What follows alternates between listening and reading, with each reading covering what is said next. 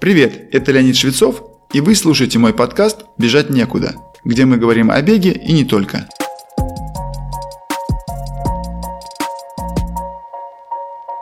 Сегодня мы поговорим о том, как можно начать бегать в зрелом возрасте. Дело в том, что увеличение популярности бега в России, начавшееся примерно в 2010-2012 годах, поначалу затронуло преимущественно людей молодого возраста, ну где-то от 25 до 40 лет, которые чаще всего заняты в офисной работой. Стало модным не курить и там тусоваться в клубах, а вести здоровый образ жизни и выкладывать посты с пробежек. Даже кульминациями этого тренда стали фотографии стартовых номеров и медалей финишера на разных дистанциях. И это причем был не какой-то там скучный сертификат участника курса обучения, даже чему-то полезному, а все-таки вещь, которую люди вешали у своего рабочего стола. Причем это делали и руководители, и рядовые менеджеры. На этом фоне поначалу почти не было видно людей возраста за 50. А те, которых мы видели на соревнованиях, э, скорее всего, начали бегать лет 10 до этого или более.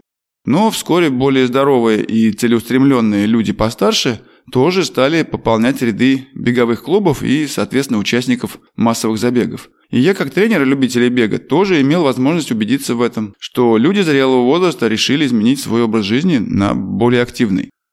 А, скажу сразу, что именно из-за накопленных болячек, там, проблем со здоровьем и чего греха таить часто избыточной массы тела, начинать заниматься бегом для таких людей существенно сложнее. Э, молодому человеку 25-30 лет для адаптации обычно хватает 2-3 месяца регулярных пробежек, чтобы они стали частью повседневного распорядка дня. Некоторые даже за это время успевали подготовиться и поучаствовать в забеге на какую-нибудь дистанцию, там 10 километров, иногда даже полумарафон. А для людей возраста 50+, этот период не только дольше обычно, но еще диапазон его может быть существенно шире. Понятно, что это связано с различием в количестве проблем со здоровьем, которые могут быть уже к этому возрасту. Я бы даже сказал, что и 40-летним-то бывает нелегко. Хотя есть примеры и даже профессиональных спортсменов, которые в 40 лет выступают на высоком уровне. Здесь хочу сослаться на книгу уважаемого мной спортивного врача Эдуарда Безуглова. Книга называется «Анатомия спорта. Мифы о здоровом образе жизни». Ссылку я оставлю в описании, можете сами посмотреть. И Эдуард сам участвует в марафонах и триатлонах, поэтому знает на своем опыте, о чем рассказывает. Так вот, он в книге схематично разделяет начинающих спортсменов-любителей на возрастные категории от 20 до 30, от 30 до 40 и почему-то сразу 50+. Вот. Но поскольку речь сегодня именно о старших, позволю себе процитировать абзац о вот как раз самой старшей категории. Цитата. «Эта возрастная группа требует отдельного разговора, так как груз сопутствующих проблем со здоровьем, даже, казалось бы, незначительных, может любую физическую нагрузку превратить в фатальную. В этом возрасте многие люди уже имеют артериальную гипертонию, проблемы со зрением, артрозы крупных суставов, дегенеративные изменения позвоночника.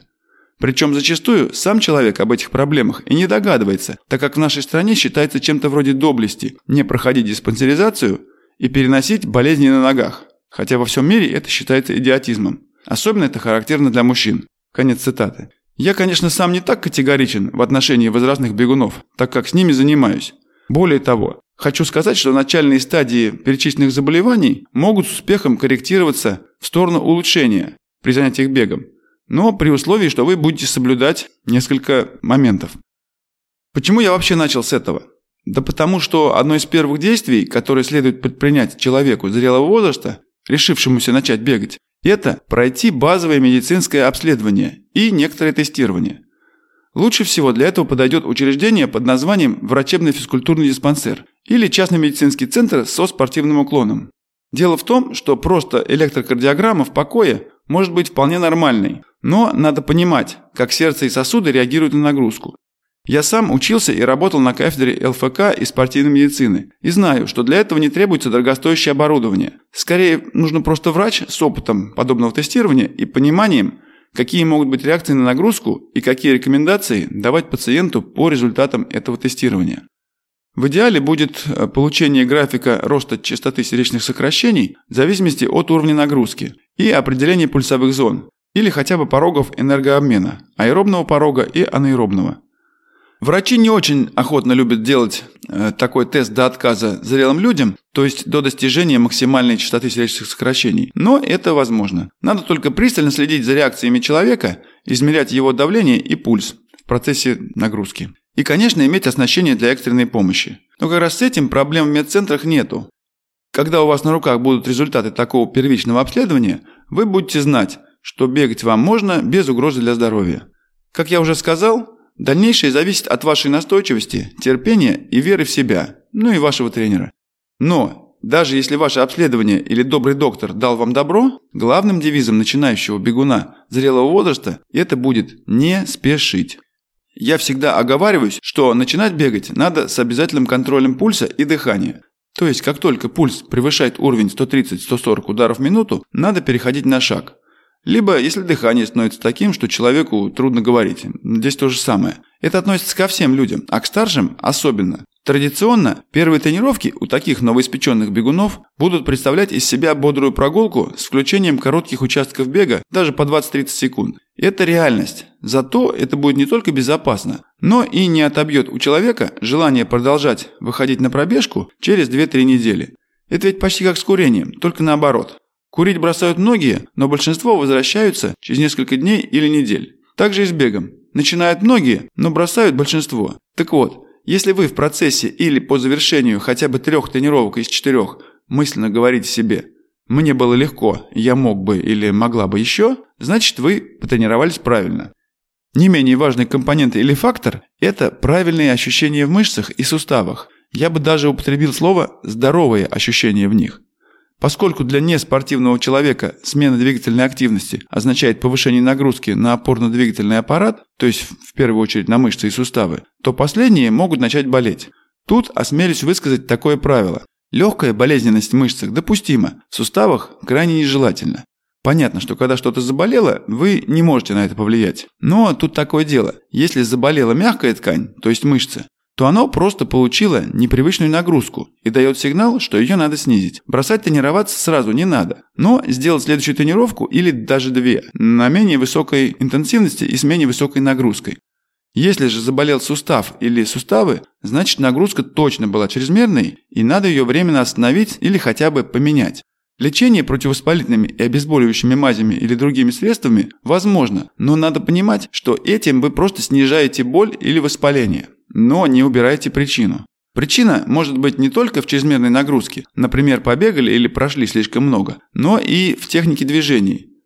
Или, скажем, чрезмерной динамической нагрузки. Здесь я имею в виду бег и даже ходьба по спускам и подъемам. На всякий случай скажу, что при беге и ходьбе в подъем больше нагружается сердце, а во вторую очередь мышцы. А на спусках наоборот, примерно в равной степени мышцы и суставы, но меньше сердца. Поэтому начинать лучше с наиболее равнинных трасс или даже стадиона или набережной.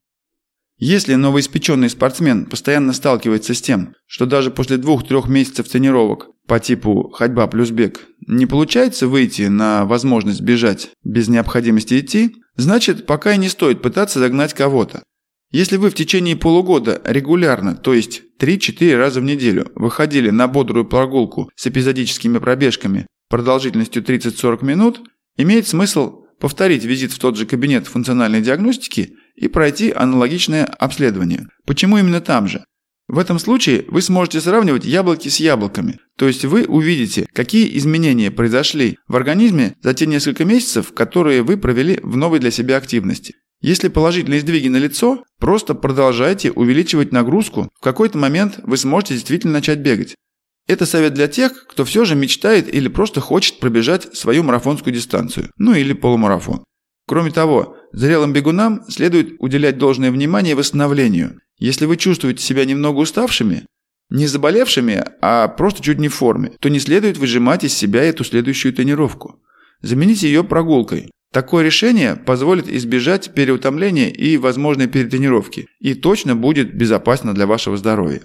Так э, сколько же времени может пройти, чтобы человек зрелого возраста стал считать себя полноценным бегуном? Или даже лучше так, сколько же времени займет, чтобы человеку в возрасте 50 лет можно было замахнуться на марафон? Отвечая на этот вопрос, начну с неожиданного. Если вам 50 или 55 лет, да и даже 45, но у вас есть желание начать бегать и научиться делать это для здоровья, то можно вообще не задумываться о 42 километрах. Да, именно так. Если вас привлекает участие в массовых забегах с медалями, и праздником на финише, то существуют и более короткие расстояния, там 5-10 километров, 21 в конце концов. У меня был ученик, пример которого я приводил ранее. Он в возрасте 46 лет перенес инфаркт миокарда.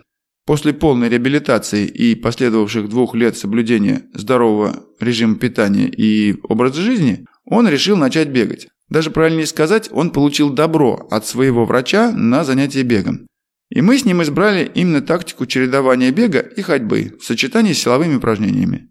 В итоге, через несколько месяцев он вышел на старт дистанции 10 километров и пробежал ее за целый час 20 минут, то есть очень медленно.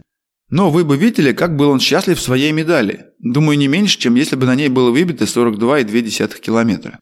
В зависимости от исходного уровня здоровья человека и способности его организма переносить нагрузку и адаптироваться к ее увеличению, на подготовку к какому-то массовому забегу стоит отвести от одного года до трех.